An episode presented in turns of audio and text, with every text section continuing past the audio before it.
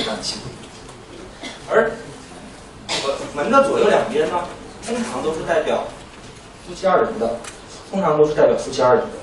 切记就是你说，如果你家的门是双开的话，两边最好是都要打开，都要用，而不是说封上一个只开一个。这样的话会让家里面某一个，比如左面，左面代表男人，右面代表女人。那开左面的门，呃，男人比较强势；开右面的门，可能家里女人比较强势，要平衡一点。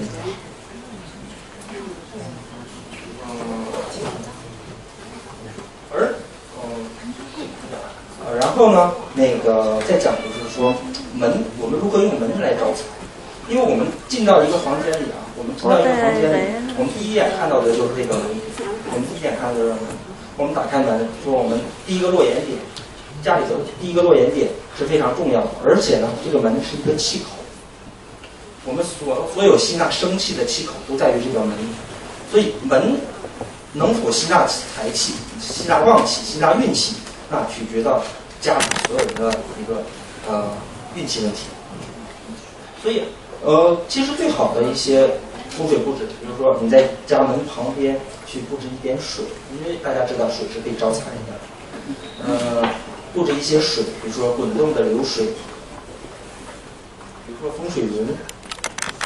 如果说家门口门对面有一些不利的东西，还可以摆放一对小小的狮子，都可以挡挡灾，还可以去招财。那门是可以这样去运运用的。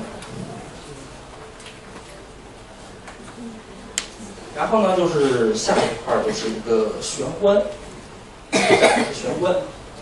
玄关是什么呢？我们中国人的房子一般都会有一个玄关，叫什么？我们道家讲叫入道之门，玄之又玄嘛，重要之门。说玄关是什么呢？我们进到这里，我们从玄关出来就看到一个呃另外的一个世界，就是花明又一村的意思。而这个玄关的布置也是要非常的讲究的，因为玄关它是要挡住家里面的气和外面的气的流动，它起到一个引流的作用。这么简单的举个例子来说，当我一推开推开家里的门，那我看到一览无余，我把客厅看得一览一览无余，我对面是一个大窗子。那这种情况下，你认为你的房子还聚财吗？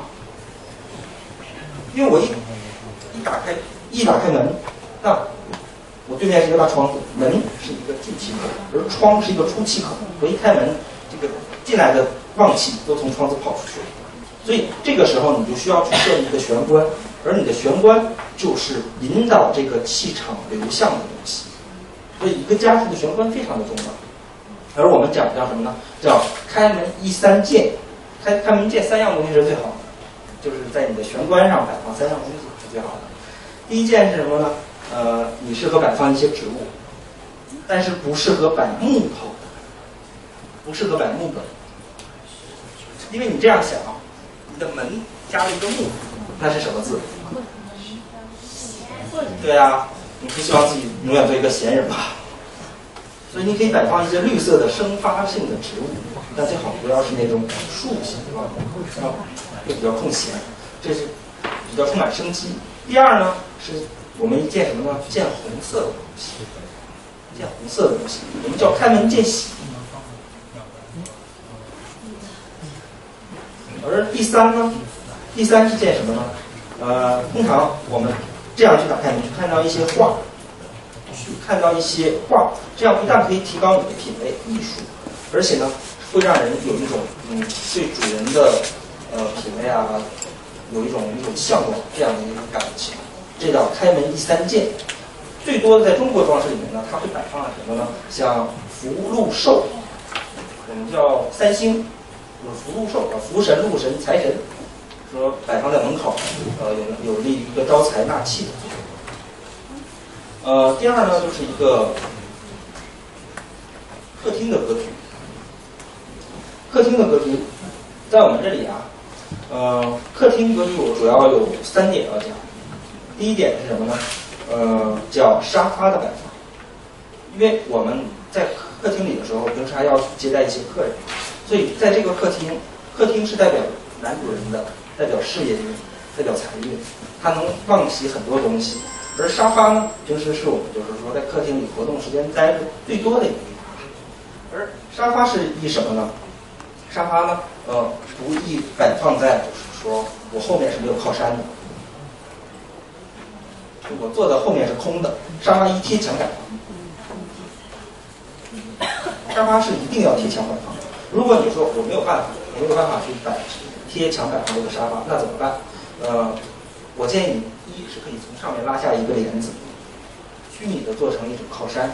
第二种形式呢，是可以摆上一茶柜，摆上一个柜子，摆放一个条案，然后在条案上摆放像大象，因为大象我们只在风水上讲是什么？是有体积的东西，代表厚重，可以给你带来靠山。所以说你在沙发后面可以摆一个条案，在上面摆摆两个象，这也是能化解这种自己没有靠山的这样一个办法。呃，第二呢，就是说，呃，刚才我给大家讲的一个角煞。其实，在我们的房子里面呢，也会有经常遇到这种角煞。呃，沙发不宜摆放在角煞的地方。比如说，我坐在这里，我斜对面是一个呃墙的角，正好对着我，那这代表对坐在这里的人身体不利，容易引起外伤。所以说，如果是有这种情况的话，去摆棵树啊，去摆棵树，去种个植物，把这个角正好挡住，就可以化解这个呃沙发的问题。还有呢。嗯，在这个风水里面讲的什么呢？是一个客厅的窗子，客厅的窗子。当你的客厅的窗子嗯过大或气口过气口过大的时候，如果你朝南，那在中午、下午的时候，你的客厅会非常的燥热，你的客厅会非常的燥热。这样的话叫阳气烦躁。如果出现这样的问题的话呢，会影响主人的事业和财运。那我们去解决它方法是什么？如果你有这么大一面窗，那就需要你去摆水去调节，需要你去摆水去调节，因为我们知道阳是要用阴来调节中和的，水是阴性的，所以如果你家有很大的面窗直射进来的话，那么建议你在前面去摆水，去摆一些水去调和，让屋里的温度也达到一个适宜的温度。呃，再有呢就是什么呢？叫沙发不压凉。什么叫不压梁？就是我脑子上，我坐在下面，下面上面是一个横梁，叫沙发不压梁。当遇到这个横梁压顶的问题的时候呢，我会遇到呃一直被人压制抬不起头。如果在这睡觉的话，还容易引起一些颈椎这样方面的一些疾病。所以呃，如果有这种形式的话，在没有装修的时候呢，可以把它包起来，可以把你的梁包起来，做一个做一个呃。装饰包起来，如果有没有你已经装修好了的话，那怎么办呢？那需要你去啊挂两串铜钱，我们叫五钱，五帝钱，然后绑在葫芦上，挂在你的梁上，是可以化解这种横梁横梁压顶的。呃，叫五帝钱。呃，而接下来呢，就是说接着讲这个客厅的格局嘛。客厅格局还基于一种 L 型，L 型，就是当你的客厅比较大的时候，呃，遇到这种 L 型的格局，呃，我们需要什么呢？我们需要中间把它隔开，让你的客厅变成方方正正的，把它布置成两个区域，用灯光把它布置成两个区域。像这幅图的话，它后面其实是一个 L 型的厨房，所以需要在这边给它做一个隔断，做一个软软性的隔断。把它分开，让它成为一个很好的，就是说独立的一个空间。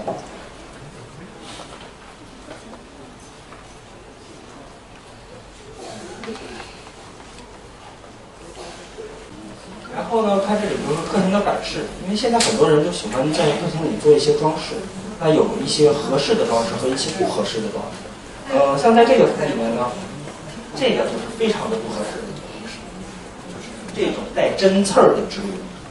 切记在家里的，呃，家里的客厅啊，或者家家里任何地方都不要养这种针刺儿的，像什么仙人掌、仙人球或者这种这种植物。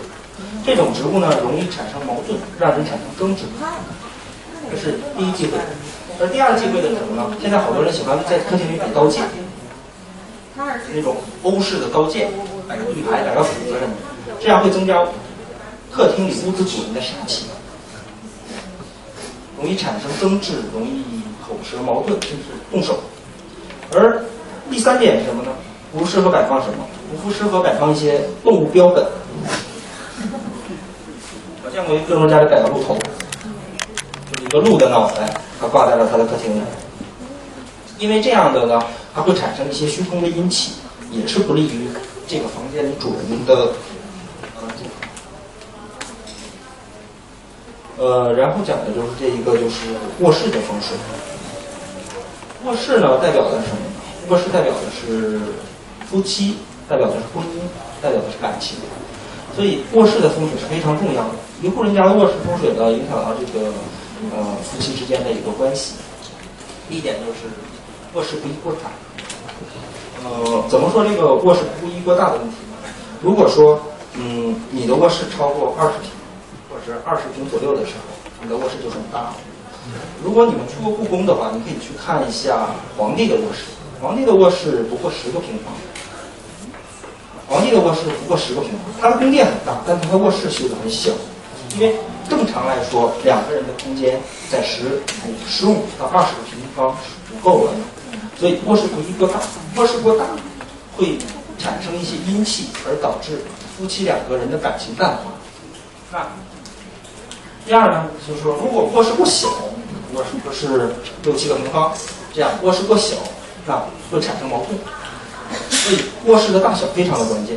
因为现在有的人卧室太大了，它里面它弄了一个洗手间，然后又弄了个衣帽间，有好多这样的情况。那你就要看你的洗手间的门开的对不对，你的门是一定不能对着你的床的。如果对着床，床就会产生问题。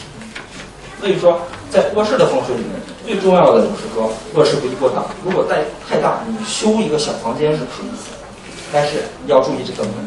但是，嗯，还有一点就是，你不要再修出一个单独的休息室或办公区，因为卧室是两个人的一个私密空间。你修成一个办公区之后呢，就等于两个人之间又多了一个人。我们叫四居扇。呃，第二呢，就是一个卧室的明暗度。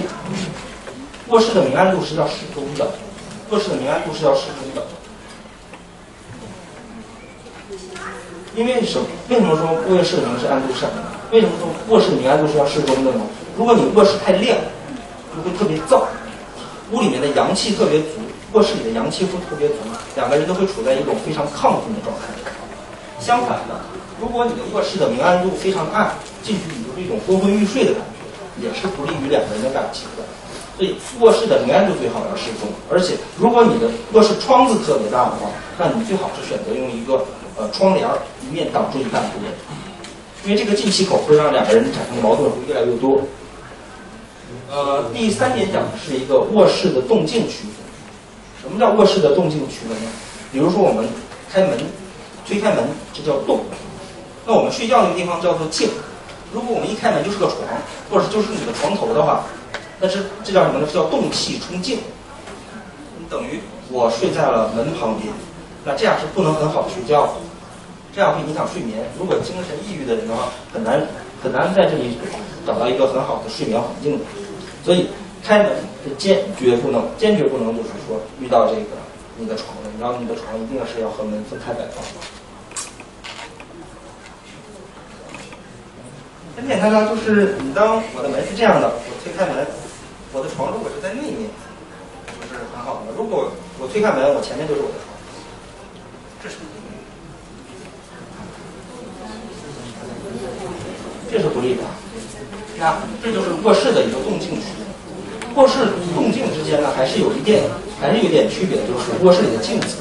因为现在很多人都会买一个穿穿衣镜在卧室里面。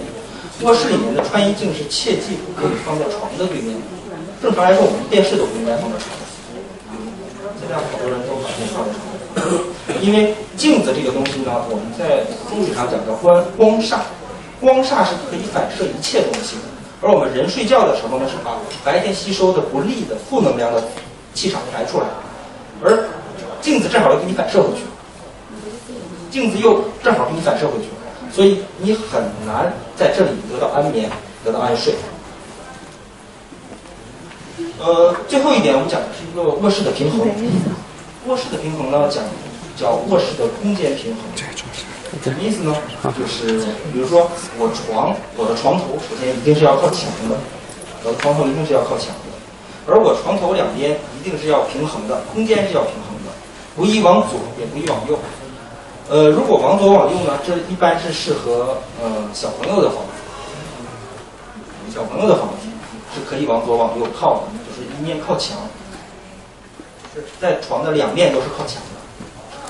但如果是成年人是不宜这样的，往往右，特别是往右，这是非常忌讳的，因为我们讲的左青龙右白虎，左青龙右白虎，要靠着右面，这叫逼虎。通常我们有个词叫狗急跳墙嘛。那你把虎逼急了会怎么样？它是会影响到，就是说住在这里的人的一个身体的，它会容易引起外伤。呃，我曾经的一个客人就是他，他家的房子就这样，他儿子就是那样的。然后后来，呃，他的车在右面被人追过一次，反正是挺严重的。呃，这是一个什么呢？是一个空间的平衡。第二呢是什么呢？你的卧室的两侧，床头柜的两侧，如果你两侧。只摆一个床头柜的话，这也是很不利的，这也是很不利的。为什么呢？呃，如果你的床头柜在左边，那代表这个家里面的男主比较比较强势；这个如果是摆放在右边，代表的是这个家里的女主人会比较强势。所以说，这个空间是要平衡的。如果一头你有两个床头和，一头只有一个的话，那是 不是？最好是两头都摆。但是说，如果是这种情况的话，是很容易引起引起第三者的。哪头有两个，就是哪个有第三者。你可以看一看，挺有意思。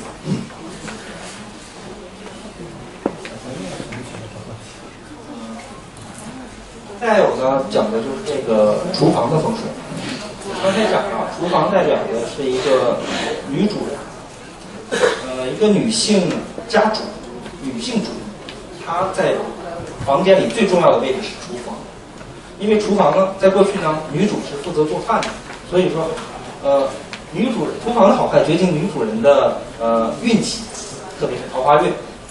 所以，一个经常做饭的女主人的话，她的桃花运会好。这个桃花不单独指异性的这种，也是一种人际关系的体现。第一要讲的是厨房的方位选择，呃，厨房的方位选择是什么呢？厨房是刚才我刚才讲过一个，厨房在五行里是属火，厨房在五行里是属火。最忌讳的呢是把厨房摆在一个属水、属水或者属金的位置上。水是北方，按那个八卦图，刚才我给大家传那个课件里面那个八卦图，水是在北方的，金是在西方的。如果你的厨房正好把位置上摆在这两个方向的话，那么。呃，对这个家里面的女主人是非常不利的。如果摆在北方，对女主人的身体健康都会有影响；如果摆到西北方，对男主人的健康、呃家运都会产生影响。这是比较忌讳的位置。厨房呢，像摆在东方啊，啊摆在南方，这都是比较好的。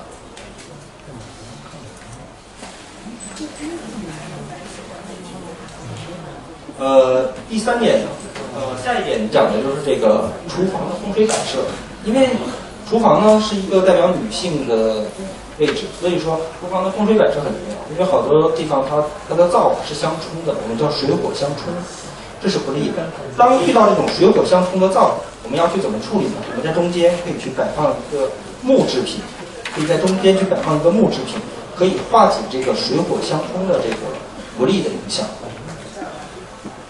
可以去化解这个水火相冲的不利的影响，而在这个厨房里面呢，尽量的厨房的门，厨房是要有门的，尽量厨房是要有门的。如果没有门的情况下，建议你去装一个帘子，建议你去装个帘子，因为厨房和餐厅一般是相连的，餐厅代表这个家里人的家运，而厨房呢，正好和这个家运是相互感染、相互连接的。所以，如果没有这个帘子隔挡的话，可能会影响到你家里人的财运。呃，第三点是厨房的风水禁禁忌。厨房的风水禁忌其实还有很多。呃，我们今天主要讲什么呢？第一是冲灶，什么叫冲灶？我们开个门就是就是厨房的灶，我们开门就是厨房，就开门见灶。这样呢是影响到家里人的食禄和健康。这样是影响影响到家里人的食禄和健康。呃，这种冲灶的格局呢，现在很普遍。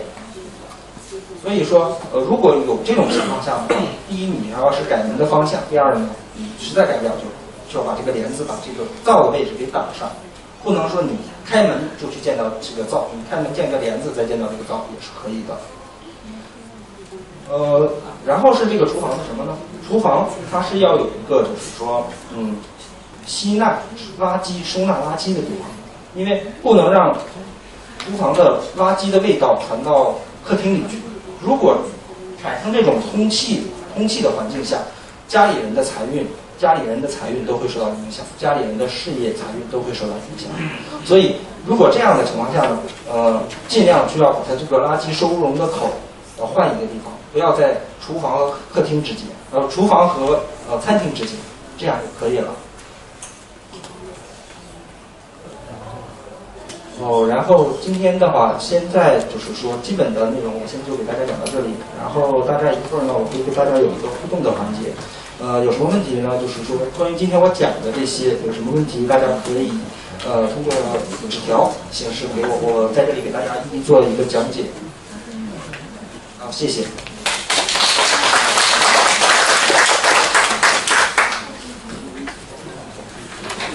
感谢德一先生为我们带来非常精彩的讲座，然后下面呢就有请那个北京。